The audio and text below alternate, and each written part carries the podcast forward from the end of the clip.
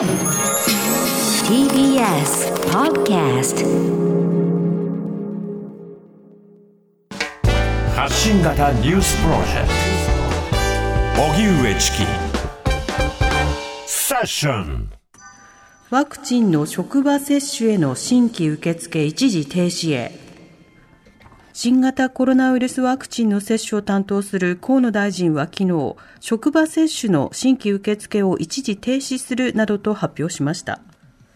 河野大臣は企業などによる職場接種や自治体の大規模接種の申請が増加していて、モデルナ製ワクチンが供給の総量を超えてしまうためだとしています。そのため政府はすでに承認されているアストラゼネカ製ワクチンを公費接種の対象として60歳以上に接種を認める方向で調整を進めていて、今後のモデルナ製ワクチンの供給状況も踏まえながら、どういった分野の接種で活用するか検討を進める見通しです。一方、新型コロナ対策を政府に助言する専門家組織は、昨日、現在の東京の感染状況について、感染者の数が増加に転じ、すでにリバウンドの状況とする分析結果をまとめました。専門家会合後の会見で、脇田座長は、東京の感染状況について、緊急事態宣言が解除されて数日しか経っていないにもかかわらず、若い人を中心に都市部から感染が広がり始めていると危機感を示しました。国に裏切られ続けた財務省の決裁文書改ざんで元職員の妻が会見。森友学園に関する財務省の決裁文書改ざんの経緯を記録した赤木ファイルをめぐり、自殺した近畿財務局の元職員赤木俊夫さんの妻、赤木雅子さんが今日外国特派員協会で会見しました。雅子さんは夫の死後職場で何があったか知りたいと思ったが何も教えてもらえず国に裏切られ続けたと述べファイルについて国会議員や麻生大臣にも読んでほしいと訴えました。一方、衆議院の財務金融委員会の理事懇談会では、財務省の理財局長が出席して赤木ファイルが開示されました。与野党の理事らと非公開で質疑が行われましたが、野党側からは厳しい追及が続いたということです。それでは国会で取材をしている TBS ラジオの澤田大記者に詳しく聞きます。はい、澤田さん、こんにちは。こんにちは。よろしくお願いします。お願いします。お願いします。まず、あの、森友学園の国有地売却をめぐる財務省決裁文書の改ざん。こちらで強要された、自殺された近畿財務局の職員、赤木俊夫さんの、はい、まあ、改ざん経緯をまとめた文書、赤木ファイル。これ今、あの野党側には正式には出されたんですか？あ正式にあの今日の、えー、財務金融委員会で、えー、提示されたということですね、はい、なるほど、野党側の反応というのはいかがですか、はいあのー、まあ、この間、国会でずっと財務省側が答弁してきたことと、えー、書かれている内容が齟齬があるのではないかというような話が、えー、その理事会の中でもあったそうですし、うん、えー、その後に行われた、えー、野党の合同ヒアリングの中でも、えー、繰り返し主張されました。うんなるほど今日はまあその野党合同ヒアリングがあったので、その音声聞いてみたいと思います。あの今日の野党合同ヒアリングにはですね、現在は国会議員ではなくなっているけれども、うん、当時国会議員だった方が複数参加されてましたね。そうですね。あの、この問題を本当に一番最初に、もともとの森友学園問題ですけれども、追及した、えー、元共あ今も共産党だと思いますけど、共産党の元宮本武議員、宮本武元議員ですね、うん、と、それから、えー、参議院で同じように追及していた、えー、同じ共産党の辰巳幸太郎、えー、元議員が、えー、参加していたということですね。はいではそうした野党合同ヒアリングの模様、どういった様子だったのか、えー、4、5分ほどのあの音声ということになりますけれども、はい、ちょっと長めですが、その模様、えー、聞いていただければと思います。あの質問に対して答えているのかどうかということなのにも注目してください。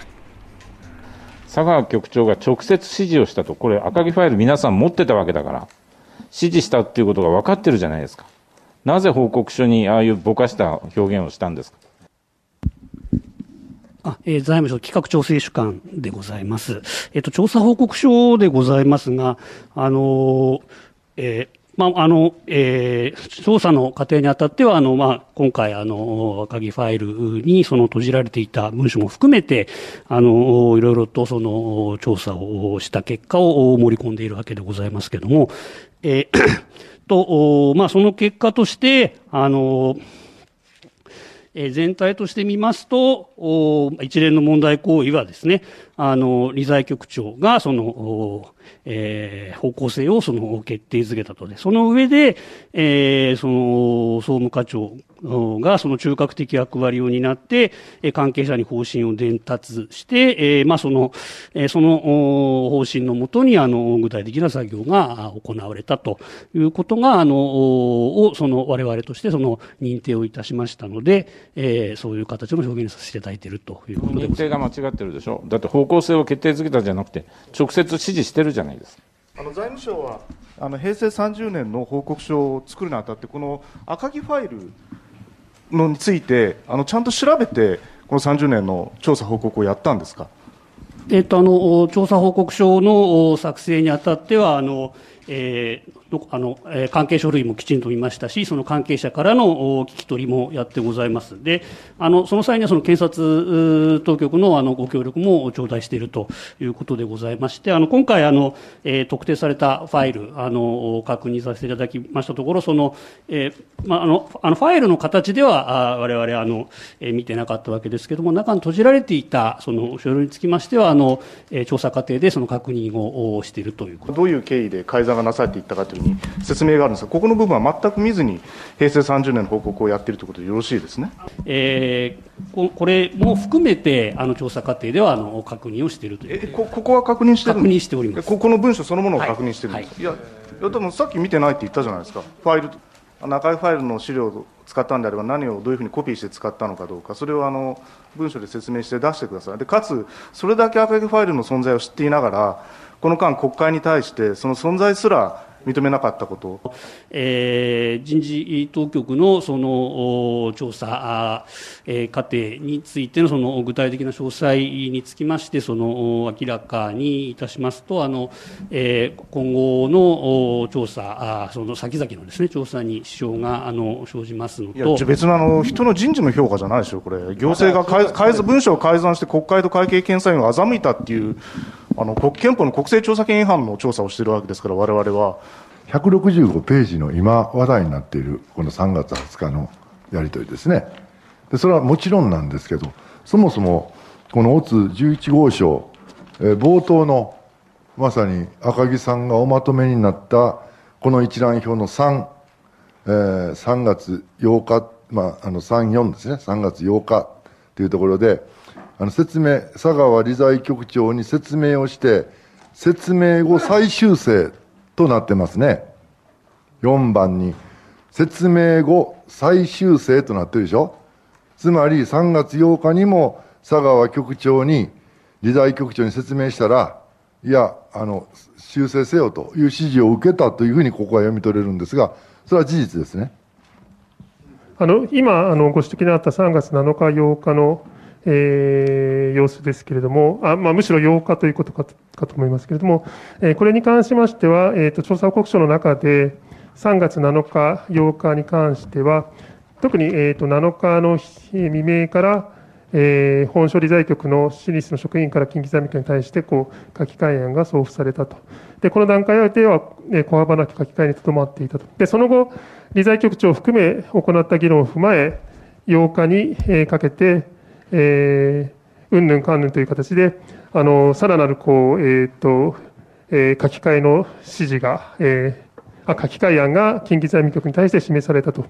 いうようなあの記述になっておりまして、で、えっと、8日、えっと、理財局長に説明後ということで、えー、こうしたあのやり取りを踏まえて、調査報告書の方は、えー、書かれていたというふうに考えています。というわけで今日の野党合同ヒアリングの模様を聞いていただきました。はい、この合同ヒアリングでは、この赤木ファイルが結局、いつどこから見つかったのかということの説明はありませんでした。で、えー、そもそもこの赤木ファイルには、あのー、まあ、佐川理財局長からの指示で改ざんされたという旨が書かれているのだが、報告書では、あの方向性を位置づけたというようなことだけが書かれていて、なぜ文章でこのように指示受けたと明確に書かれているのに、報告者とだと丸められているのかということに対しては、え全体として見てそう判断したというような回答にとどまって、他に何を参照にしたなしたのかなどは出てきませんでした。澤田さん、今日の野党合同ヒアリングはいかがですか、まあ、財務省側が、うん、答えたくないことに関しては、もうよくわからない説明をまあ繰り返していくというようなところがありましたよね。それから、あのー、この赤木ファイルの中で、まあ、メールのやり取りっていうのが、まあ、いくつか出てくるわけですけれども、そのメールのやり、例えば、まあ、赤木さんが抵抗したメールだとかですね、でそれで送られた人の名前が消されている人と消されてない人がいると、でその人たち、消されてる、その違いは何なのかっていうのが、まあ今日も問われたんですけども、それもよくわからないと。はい、でかつその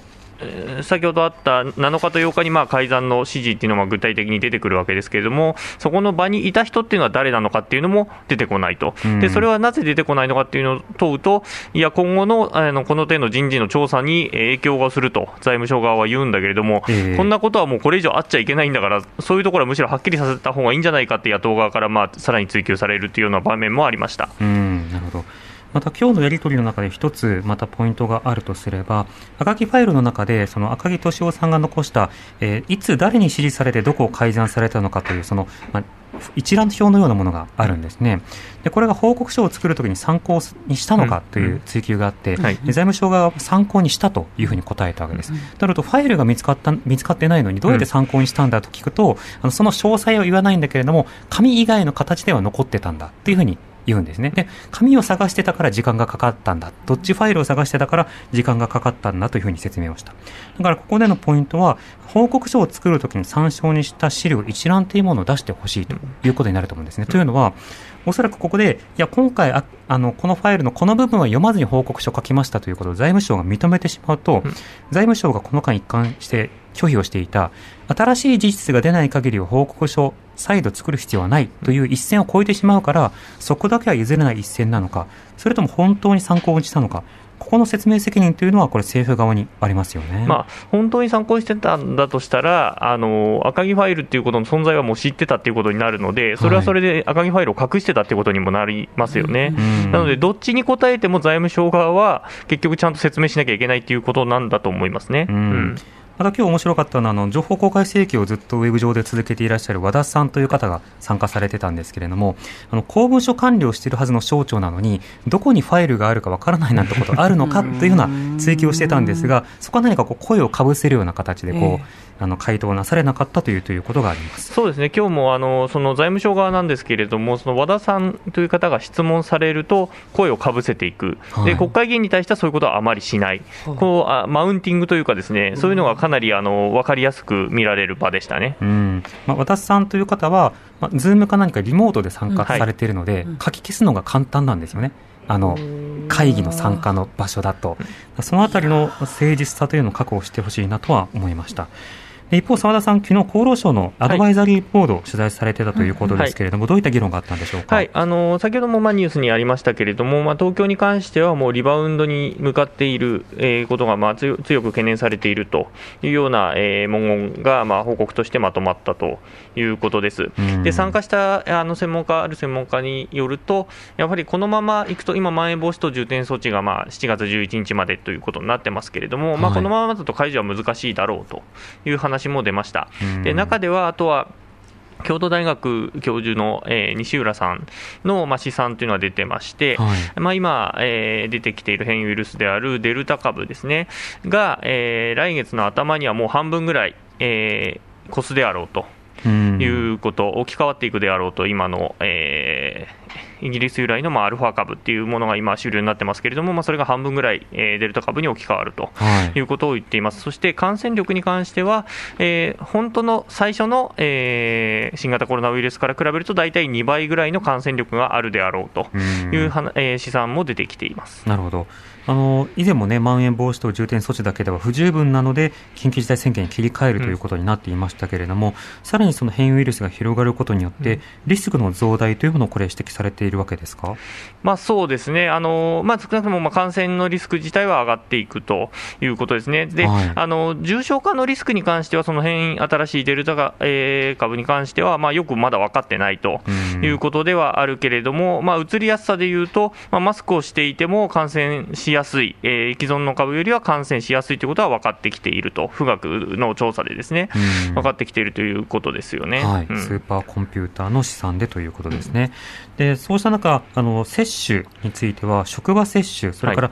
大規模接種、えこちらを今、継続しているわけですけれども、えー申請一時停止ということで、これはどういったことでしょうか？はい、あのー職域接種という、まあ、企業だったりとか団体ですよね、からのまあ接種の希望を、まあ、つこの間ずっと募っていて、まあ、それで一気に、えー接種をしようということで国は進めてたわけですけれども、それの希望がまあ思ったより多かったということで、えーモデルナ社製のワクチンを確保している量を、まあ、使い切ってしまいそうになっているとえいうこと、それから、まあ、職域接種の、えー希望のところからすると、えーかなり多めに、えー要望が来ていると、政府サイドは言ってまして、まあ、そこを一旦止めて整理をするということをしたいということのようです。なるほど。そのスケジュール感覚というのは、今は出されてはいるんですか？あのいつまでかかるっていうのはまだ分かってなくて、ですね、はいただ、そんなに1ヶ月とかではないと政府サイドは言っています。うん、なるほど。またあの東京オリンピックの事前合宿のために来日したはい。ウガンダ選手団のあの一人がもともと陽性確認されてたんですけど、さらにもう一人あの感染確認されたということですけれども、はい。その対応などはどうでしょうか？これ、かなり実は問題でして、ええ。あのー基本的にまあ海外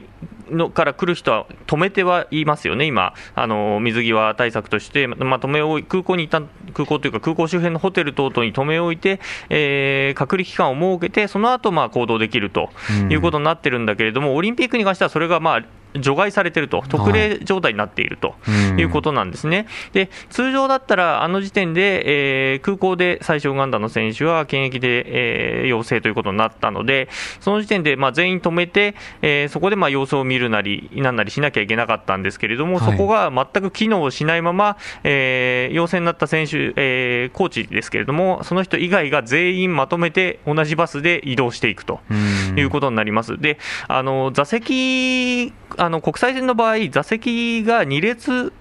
前後、はい。前後2列にいた人に関しては、全員えー濃厚接触者に認定するっていう、もう、えールールがあるんだけれども、それも、うんえー本当は適用されなきゃいけないんだけども、それも適用されないまま、えー大阪の泉佐野まで行ってしまうと。ええ。で、ようやく大阪に行って、濃厚接触者に認定されるっていうことになってまして、うん。でそれについてはまあ加藤官房長官も今日の会見では、えー基本的にはまあそのルールなんだと、はい。つまり、あのーえー行く先の、えー今回、ホストタウンという言い方をしてますけれども、合宿地の、えー地域の保健所で、えー認定してまあ対処するものなのだとうん。いうことになってるんだけれども、泉佐野の保健所の人たちに言わせると、いや、そんなの聞いてなかったと。はい。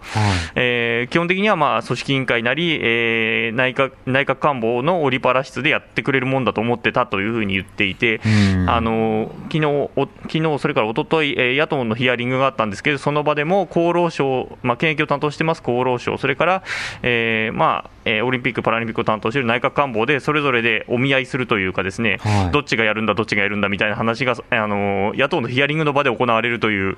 ような状況なんですね。でこれが説明する場で省庁間が譲り合いをするという。どっちがやるんだとうんいうことになっていて、まあ、最終的にはじゃあ地域の保健所だよねっていう話になって、まあ今日の官房長官もえ地域の保健所っていうことになってるんですけれども、まあ、今回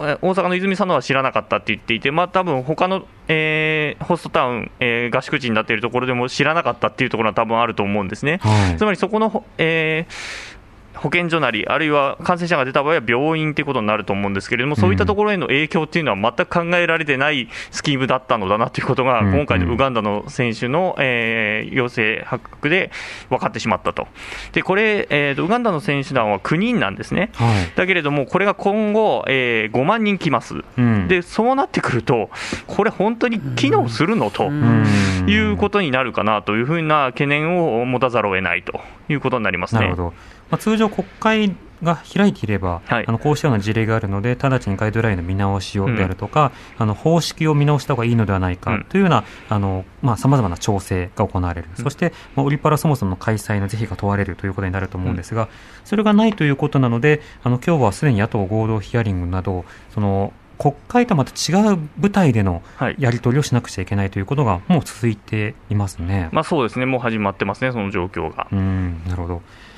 さて、まあ、そうした中で、本来国会が開いていればという論点もう一つありますけれども、はい。あの昨日あの夫婦別姓をめぐる、えー裁判、えー最高裁が夫婦別姓認めないこと自体が合憲だというその現行規定について合憲判断をしたということですけれども、はいあの国会の反応、それから選挙への影響、いかがでしょうか？はい、あの野党側の反応からまず伝えたいんですけれども、まあ、立憲民主党の、えー福山幹事はまあ残念だという話がしていて、はいあこのことについてはまあ選挙のまあ争点になるであろうと、その自民党と明確に差があると。いう話をしています、でそれから共産党の国対委員長はまあ不当な判決であるという話が出ています、はい。一方の自民党側なんですけれども、えーあの下村政調会長は、あー国会における議論の動向を注視しながら、司法の判断を踏まえ、さらなる検討を進めると述べるにとどめてまして、うん。本格的な議論については、一応、党内で組織は作ったんだけれども、まあ、結論は出なくて、中間取りまとめの論点整理という言い方で、通常国会は議論を終えてまして、はい。えー選挙が終わってからだと